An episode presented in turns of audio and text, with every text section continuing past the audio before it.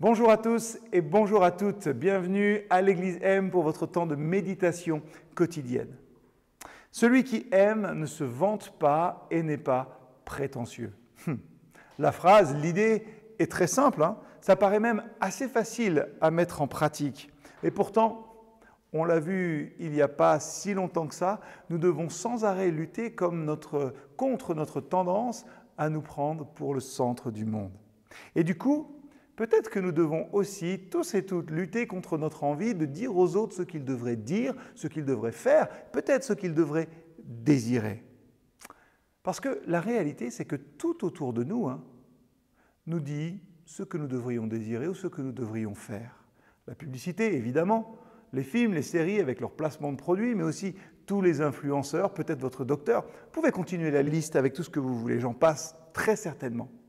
Du coup, une question s'est imposée à moi aujourd'hui. Est-ce que nous n'aurions pas le même souci dans l'Église? Réfléchissez cinq minutes.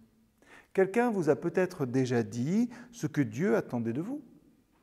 On vous a peut-être dit aussi que vous ne pouviez pas dire de gros mots, vous ne pouvez pas regarder tel ou tel film ou telle ou telle série. On vous a sans doute dit aussi que vous devriez prendre du temps au calme avec Dieu chaque matin, que vous devriez parler aux gens qui vous entourent de l'amour de Christ pour vous, être des témoins là où vous êtes. On vous a sans doute dit qu'il fallait faire ceci ou faire cela pour être un bon chrétien. Hmm. Et le truc, c'est que souvent, même, je pense, vous l'avez fait même peut-être sans comprendre, même peut-être sans savoir pourquoi, vous l'avez fait. Le souci, c'est que après un certain temps, ce qui semblait être de la foi au début, eh ben, laisse la place à du conformisme. Ça n'a plus de saveur, ça ne nous enthousiasme plus. C'est simplement qu'on a toujours fait comme ça, alors on continue à faire comme ça. Et le problème avec le conformisme, hein, c'est que ça fait de nous des acteurs. On suit un script qui a déjà été écrit par quelqu'un d'autre. Or, s'il y a bien une chose qui ne suit aucun script, c'est bien votre relation avec le Christ vivant. La solution à ce problème est aussi simple que le problème est difficile. Celui qui aime ne se vante pas.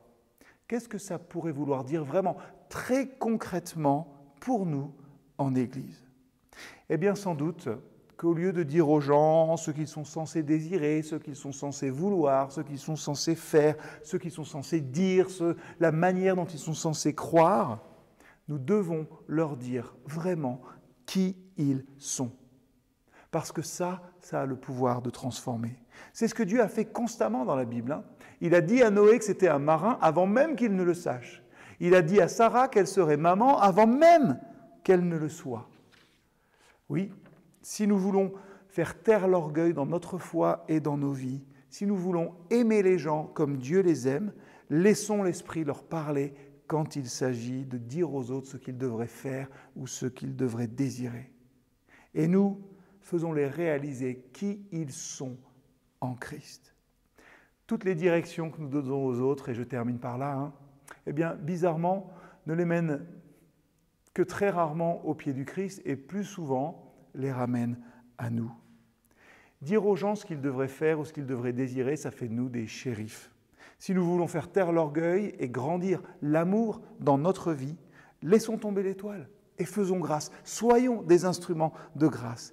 Nous devons dire aux gens que nous rencontrons ce qu'ils deviennent et croire que Dieu, à partir de ça, eh fera son œuvre dans leur vie au travers de leurs circonstances, sans nous, bien souvent. Après tout, nous sommes tous et toutes des ouvriers inutiles. Alors, priez aujourd'hui, prenez ce temps et priez pour que Dieu vous donne patience, humilité et bonté dans votre témoignage au quotidien. À bientôt.